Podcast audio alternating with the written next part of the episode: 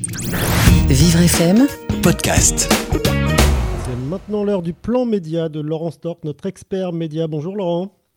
Euh, bonjour Frédéric. Merci d'être avec nous pour nous parler aujourd'hui du supplice de Tantal. Non, du bilan médiatique du confinement. D'accord. Alors, en ce deuxième jour, en ce deuxième jour de déconfinement partiel, on peut dresser un bilan médiatique du confinement. Alors, le grand vainqueur, aucun doute, c'est le professeur Raoult avec sa potion magique inspirée directement du Grand Albert, suivi de près par Jérôme Salomon, directeur général de la santé que l'on n'avait pas revu depuis Rabbi Jacob, et Vincent Lindon, que je salue, et qui, par la sincérité et l'acuité de ses vues, en a obtenu 6 millions sur YouTube. Alors pour les retours ratés, je citerai ben, Philippe Douste-Blazy qui a beaucoup vieilli et qui devrait faire une cure de jouvence chez l'abbé Raoult, Nicolas Hulot, non Nicolas Hulot, pardon, à l'aise partout, sauf au gouvernement, alors qu'il pouvait vraiment agir sur les choses, et Sibeth Ndiaye, porte-parole du gouvernement, qui reprendra bientôt son rôle dans le Spoons bah, dès que les théâtres rouvriront. Pour les entreprises, les vainqueurs du confinement sont tous les médias qui se regardent sur un écran. Les Français ont consommé 14, 4h40 de télé par jour. Alors en particulier des journaux de désinformation, des films familiaux et des divertissements. La consommation de films et de séries a explosé sur les plateformes comme Netflix, qu'on n'appelle plus Netflix, qu'on appelle Netflix. Zoom, l'application de visioconférence qui explore vos trous de nez, a vu sa, sa valorisation boursière multipliée par 4. Et à mon avis, c'est le moment de dézoomer un peu et de vendre vos actions. Alors, on constate un immense regain d'intérêt pour les émissions de cuisine à la télé. On a trouvé notre nouvelle Maïté en la personne de Cyril Lignac.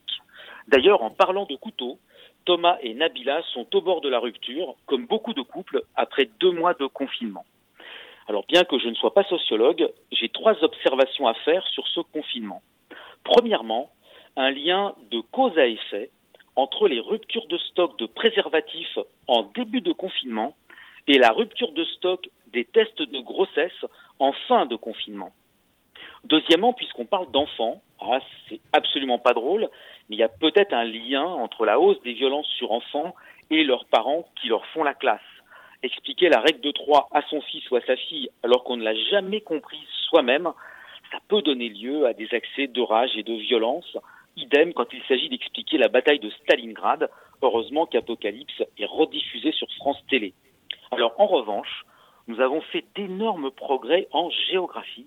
Maintenant, nous savons tous si notre département est rouge ou vert. Moi, au prochain confinement, j'échange ma classe avec celle de mes voisins. C'est plus compliqué de mettre une raclée aux enfants de ses voisins.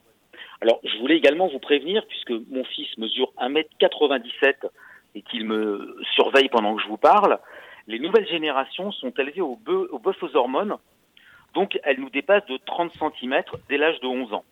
Alors, si vous ne voulez pas finir dans un EHPAD coriant dès vos 45 ans, ne frappez pas vos enfants. Troisièmement, on n'observe aucun lien de cause à effet entre l'intérêt des hommes pour les émissions de cuisine et le fait qu'ils la fassent eux-mêmes. C'est comme le foot, ils aiment regarder mais ils n'y jouent pas. Là encore, méfiez-vous des violences conjugales parce qu'un cordon bleu aura vite fait de mettre trop de chloroquine dans vos pâtes ou de vous ébouillanter les roubignoles avec l'huile de la fondue bourguignonne. N'allez pas vous plaindre au commissariat, vous l'aurez bien cherché. Dernière observation, nous avons tous grossi de 2,5 kg pendant le confinement, ce qui prouve bien que regarder la télé en mangeant des spaghettis et en buvant de la bière évite le virus, mais pas les kilos. Et pour réussir votre régime, je vous conseille de garder votre masque sur la bouche, même chez vous. Vous verrez, il est quasi impossible de manger avec un masque. À jeudi pour un nouveau plan média. On vous retrouve jeudi. Euh, Laurent, vous n'êtes peut-être pas sociologue, mais qu'est-ce que vos euh, constats et remarques sont pertinentes? Merci pour ce, ce plan média. Effectivement, à jeudi. Vivre FM, Podcast.